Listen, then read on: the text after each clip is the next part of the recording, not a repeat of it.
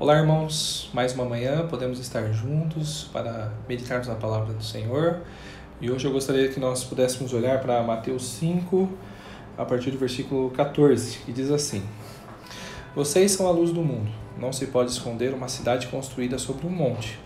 E também ninguém acende uma candeia e a coloca debaixo de uma vasilha. Ao contrário, coloca no lugar apropriado e assim ilumina todos os que estão na casa. Assim brilhe a luz de vocês diante, de, diante dos homens, para que vejam as suas obras e glorifiquem ao Pai de vocês que está nos céus. Uh, esse texto aqui é um texto muito bonito que nós encontramos na palavra de Deus. Né? Afinal de contas, quando nós olhamos lá para João 8, nós vamos ver Jesus se identificando como a luz do mundo. E aqui o próprio Jesus está nos dizendo que nós somos a luz do mundo.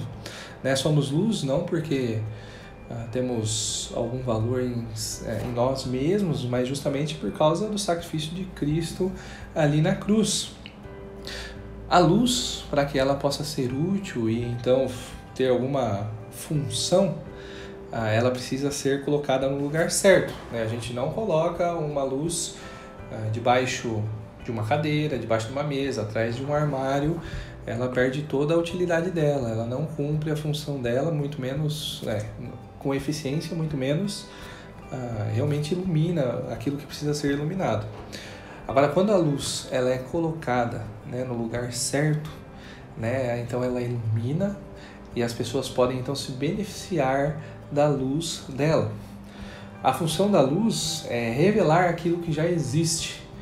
Né? Portanto, quando a gente acende uma luz, as coisas que aparecem não foram criadas naquele momento com a luz sendo acesa né? mas ela revelou aquilo que já existia naquele ambiente. É, portanto, nós né, temos a função então de revelar aquilo que já existe. Né? O amor de Deus, a graça de Cristo, a, o reino ativo do nosso Deus, né? ele está no controle de todas as coisas, no mínimos detalhes, ele, é nunca, ele nunca é pego de surpresa, né? a presença do Espírito Santo e assim vai. Né? Mas como sermos luz se em nós não há luz.